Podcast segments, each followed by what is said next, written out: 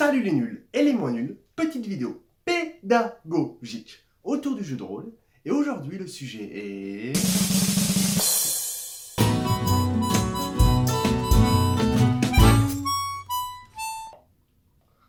Le jeu de rôle est par essence un jeu de société, c'est un jeu qui se joue à plusieurs. C'est pourquoi, lorsqu'on fait du jeu de rôle, il faut trouver des joueurs et des joueuses pour jouer avec nous.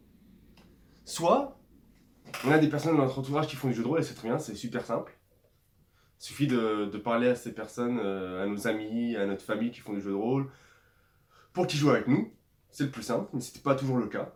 Mon père, par exemple, euh, n'aime pas trop tout ce qui est imaginaire, donc euh, je vois mal l'inviter à une partie de jeu de rôle.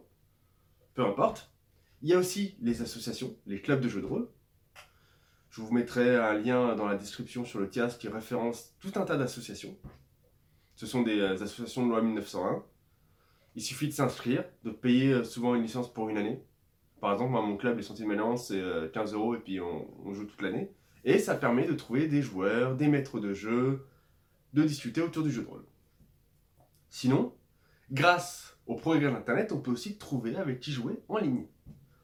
Si vous voulez faire du jeu de rôle papier, du vrai jeu de rôle papier, entre guillemets du vrai, ça, du jeu de rôle autour d'une table, vous pouvez passer par un forum qui s'appelle Opal Rollist, je mets le lien aussi dans la description, qui va vous permettre, via des, euh, via des sujets dans un forum par région géographique, de trouver des personnes pour faire du jeu de rôle.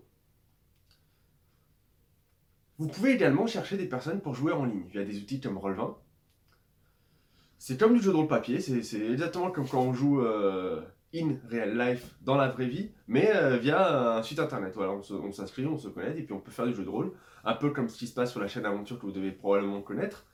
Et pareil, on peut chercher via des, via des groupes Facebook ou sur Google+. Il y a une communauté sur Google+, qui s'appelle l'Auberge Virtuelle, qui est très active, où des gens recherchent en permanence des compagnons de jeu de rôle. Il suffit d'aller sur Google+, tout le monde, ou presque a un compte Google, vous allez sur Google+, vous cherchez l'auberge virtuelle et quasiment tous les soirs, quelqu'un propose une partie d'un jeu de rôle médiéval fantastique, d'un jeu de rôle contemporain, de tester un jeu qu'il est en train de fabriquer. Bref, il y a pléthore d'offres et vous pouvez très bien euh, découvrir le jeu de rôle par ce biais. Sur Facebook, il y a aussi différents groupes, participants de jeux de rôle, auteurs de jeux de rôle, discussions de rôlistes NO. Bref, euh, rien ne vous empêche de proposer sur ces groupes de faire une partie avec vous. Ça arrive de temps en temps, régulièrement, on a des personnes qui disent voilà, euh, je suis du côté de Montpellier, euh, je suis du côté de Toulouse, je cherche des joueurs, et régulièrement ça répond, et ça provoque de l'émulation, et les gens trouvent avec qui jouer.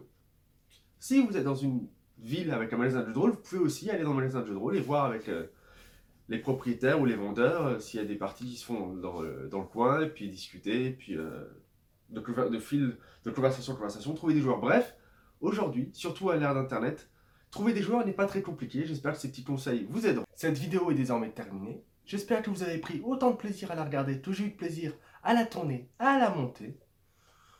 Je vous dis à bientôt. N'oubliez pas de vous abonner pour ne pas louper les prochaines vidéos et de mettre un pouce bleu si cette vidéo vous a plu. A bientôt.